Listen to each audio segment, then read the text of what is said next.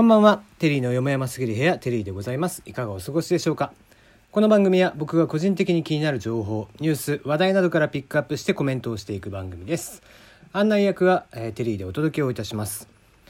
なお、えー、ご意見ご感想などはツイッターで紹介をしていますマシュマロこちらの方にお送りください。えー、まあなんかメールとかでも結構ですが、まあ、マシュマロももはや意味ないよね。うん、もうマシ質問箱からマシュマロにして一回も来てないっていうね。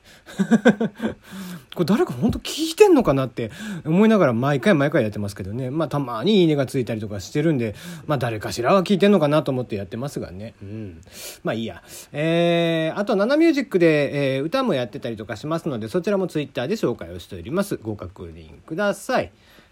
さて、えー、今日はね、まあ、あ記事に対して、えー、対してあれこれ言うつもりもないんですが、えー、まあ、僕は僕なりにいろいろ考え方はあるのでね何とも言い難いんですけどもまあなんか配慮に欠けたというか、え、くだらないタイトルつける、え、コンサルタントがいるなと思って、え、見てみました。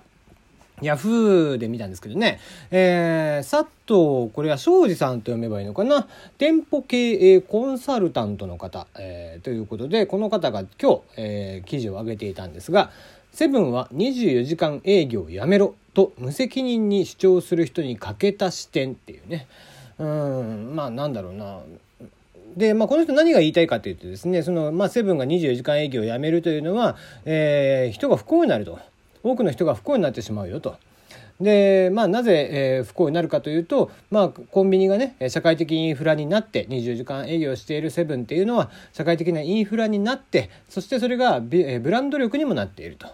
えー、そのブランド力を上げることによって集客力も高まるしみたいなね、えー、そんなお話。でまあまああのとはいえね別に擁護してるつもりはなくて、えー、きちんと状況を判断した上で交渉に当たった方が得策っていうのは言っていると、うん、まあまあそこはそうですねと。まあ、僕もこれに関しては、えー、まあ、あれこれ言うつもりもなくて、もう別に24時間営業を続ける店、続けない店っていう選択肢ができればいいだけかなと思っています。で、えっ、ー、と、いろんな形、えー、店舗営業のいろんな形というのがあって、例えば、えー、田舎の方とかで24時間やる必要性ってじゃあ何っていうことであったりね、するんだけど、まあまあそのあたりは詳しくは、まあみんな各々の考え方があって、えー、しかるべき。で、えー、まあできればね、そのオーナーさんたちの声もただ拾ってあげてほしいなと。やっぱりね、あのー、使う側、使われる側だけじゃなくて、きちんと、えー、お互いが、まあもちろんフランチャイズっていうのは、オーナーさんが納得の上でやっていることとはいえ、まあ時代に即した形、やっぱり人材不足であったりとかっていうのも配慮した上で、えー、セブン側は運営方針を決めていってほしいなとは思うんですが、まあ、それはそれでいいとして何が腹が立つってねこの人のタイトルの付け方ね、えー、セブンイレブンは24時間営業やめろと無責任に主張する人に欠けた視点って、うんまあ、別に無責任に言ってるつもりもないし、えー、単純にそういう人たちだって24時間が便利なのは分かってるけど24時間に無理やりする必要性はないんじゃないのっていうのが多分多くの人の意見だと思うのね。でもなんかこう24時間じゃなくていいとかっていうのもひっくるめた上で無責任に主張するみたいな取り方に俺は見えてで挙句だってさ、えーね、24時間の営業の看板を下ろしてしまえば多くの人が不幸になるって言ってんだよ。えー、ね、コンビニエンスストアが24時間経営になって久しいですけども、その前はコンビニなんてなかったわけですから、田舎の方なんて未だになかったりとかして、車で20分とか30分とかかけて、線分に行ったりとか、ローソン行ったりファミマ行ったりとかする、えー、地方もあるわけですよね。そんな人たちからすると別に24時間営業じゃなくてもっていう人の方が逆に多いとは思うの。えー、こういうのは都会の方だけの話で。もちろんあったら便利。ただ、便利かえー、そうじゃないかっていうだけの話であって、うん、大したあ差はないと思っているのね。うんえー、少なからず別に1店舗2店舗ぐらいが近所のところが24時間じゃなくなったとして、えー、もうそのちょっと先にはまた都会だったらあるわけじゃん。うんでそうした形でいろんな選択肢を与えた上であそこは24時間やってるここは24時間やってないとかっていう選択肢があっていいだけで、えー、24時間営業の看板を下ろしてしまえば不幸になるこっちはないよね。人が不幸になることではない、うん、少なからず、えー、店舗の人材が不足していて苦しい苦しいって言ってる人は不幸にはならんわけですよ。その人が24時間営業をやめてしまえばね。なんかもうこういうさこうなんだろううん、尖った言葉の使い方というかね、えー、ブログにした時にブログというかね記事にした時に。だから底辺ブロガーみたいなやり方じゃん。底辺 YouTuber 底辺ブロガーみたいなね、えー、やり方。あなんだろう尖ったタイトルつけて人を呼び込むみたいなね、えー、そういう感じになんかすごく見えて。まあ写真もまたね腹立たしい写真なんだよ。えー なんかね、えー、頬にねこう手をこうかざしあの立ててみたいななんだろうなこのいけすかないやつはみたいな感じの人なんですけどね。うんまあ、うんまあコンサルタントなんていうのはそんなもんかなと思ってしまいますよね。はい。なんだろうがが強い中がなんちゅうかっていうね、えー、まあなんか品品がないよねうん人としてというかね、えー、まあそんな感じのことをちょっと僕は思っていたりしましたね。うんまあね、えー、今日は3.113月11日ということで震災から8年、えー、まあ当時はねとにかく、えー、いろんなことが、えー、何も、ね、コンビニエンスストアそれこそコンビニエンスストアなんかももう物がとにかくない、えー、ような状況が続いていてまあもちろん、えー、当時はね、えー、制限電気とかも制限されてみたいなことがありましたよね。うん、まああの毎年毎年ねこの時期になりますと、えー、いろんなことが特集テレビの特集であったりネットであったりだとかでいろんな特集みたいなのがありますんでねあの完全に忘れ去ることは当然できなくて、えー、まあだからといって日々毎日毎日考えろということでもないかなとは思ってます。あのただ1年通して1年に1回ぐらいはうん、こういう日があって、えー、あの日自分はどうだったのか、えー、それからどういうふうに対策を家でしているのかとか、亡くなられたご家族あのしん、ね、方々の、えー、ことをちょっとお祈りしてみたいな日が1日ぐらいは1日とか1週間ぐらいはね、えー、1年のうちにあってもいいのかなという気はしていますね。まあ、まあ、これに関してももういろんなところで今日語られてると思うので、えー、3.11に関しても、えー、ここまでにしたいなと思います。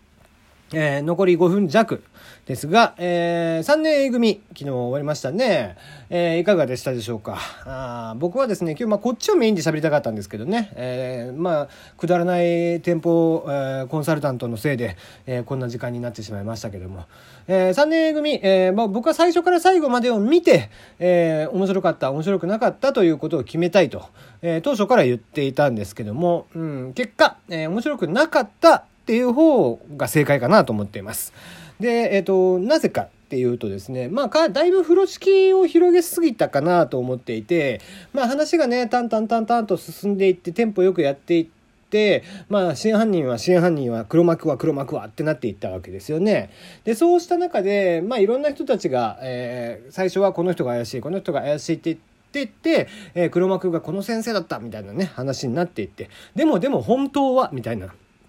でまあこれでさここまでいろいろ広がっていってさ、うん、やれ今度は国とか、えー、政治家とか社会とかっていうのにまで、えー、犯人がみたいな形で広げていっちゃったらちょっと面白くないなと思ってたんですよ。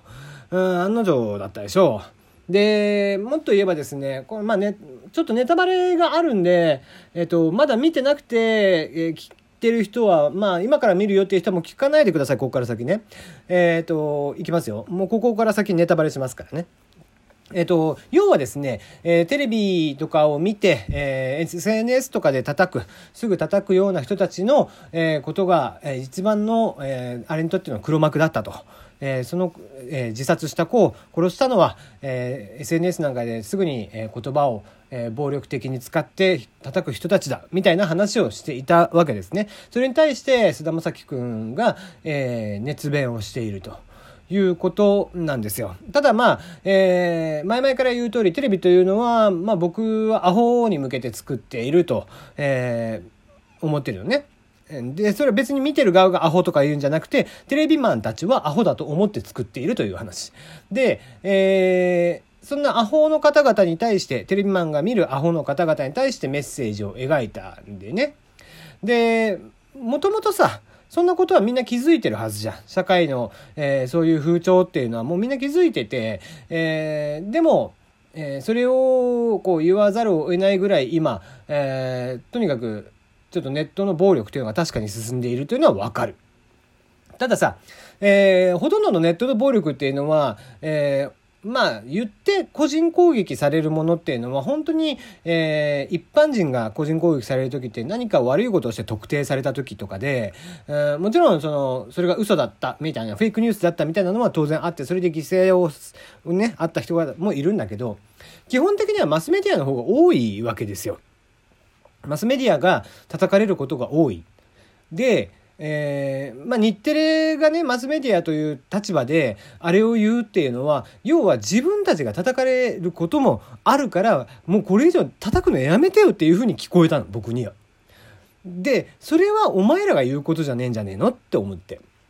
で、